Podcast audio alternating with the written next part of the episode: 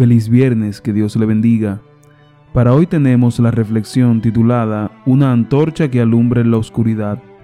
Segunda de Pedro 1.19 dice, Tenemos también la palabra profética más segura, a la cual hacéis bien en estar atentos como a una antorcha que alumbra en un lugar oscuro, hasta que el día amanezca y el lucero de la mañana salga en vuestros corazones.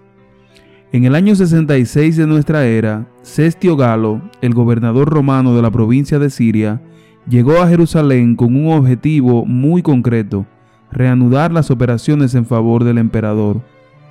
Aunque al principio encontró una fuerte oposición, el sitio de la ciudad comenzó a surtir sus efectos y los rebeldes comenzaron a debilitarse.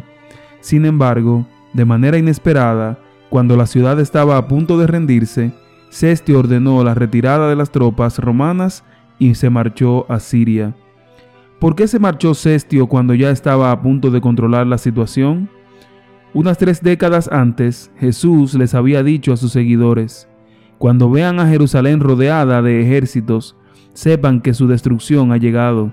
Entonces los que estén en Judea, huyan a los montes y los que estén en la ciudad salgan de allí. Los que estén en los campos no entren en la ciudad. La retirada de Cestio ofreció a los creyentes en la profecía del Señor la posibilidad de huir de la ciudad y salvar así la vida.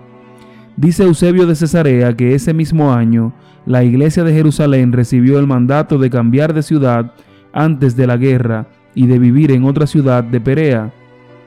Mientras decenas de miles de judíos perecieron durante la guerra, no se sabe de ningún cristiano judío, ya sea madre, padre o hijo, que haya muerto en la terrible destrucción de Jerusalén.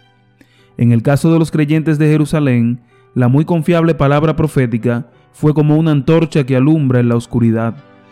Cuando la oscuridad y la incertidumbre se apoderan de los moradores de Jerusalén, la palabra profética abrió delante de los creyentes un camino que les daría paz y seguridad en medio del caos.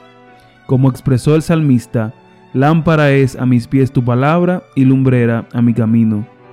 Aunque el panorama de nuestro mundo luce sombrío, las infalibles promesas que Dios nos ha dado en su palabra seguirán llenando de luz los momentos más oscuros de nuestra vida, y las profecías nos seguirán dando la certeza del maravilloso futuro que nos aguarda.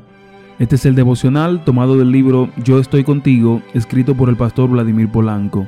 Que Dios le bendiga.